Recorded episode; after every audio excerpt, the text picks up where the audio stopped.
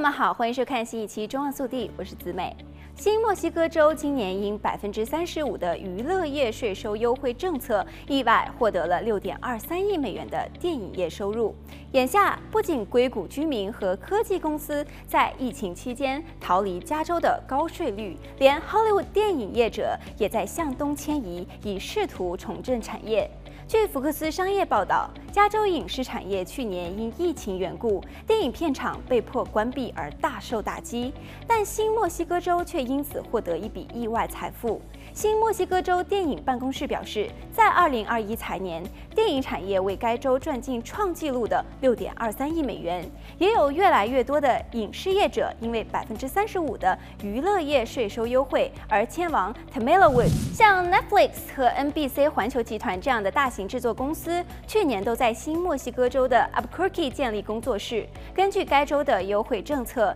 电影制片人在新墨西哥州拍摄可以获得百分之二十五的退税。电视制作公司如果将长期的系列节目带到本州，可以获得百分之三十的退税。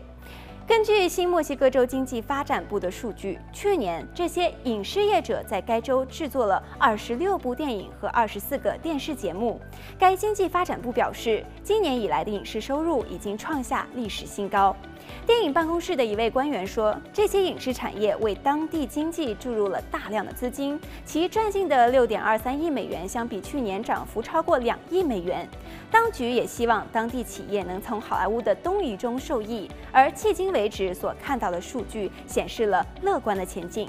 据电影办公室的估计，二零二一年或有九千名新墨西哥人在电影行业工作，平均年收入或达五万六千美元。”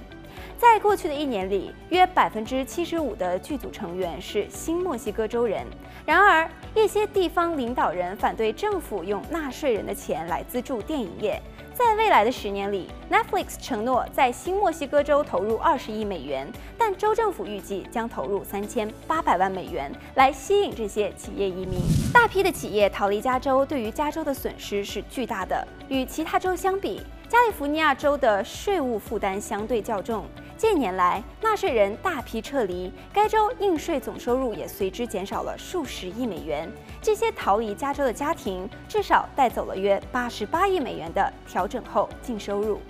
好了，本期节目到这里就结束了，让我们下期再见。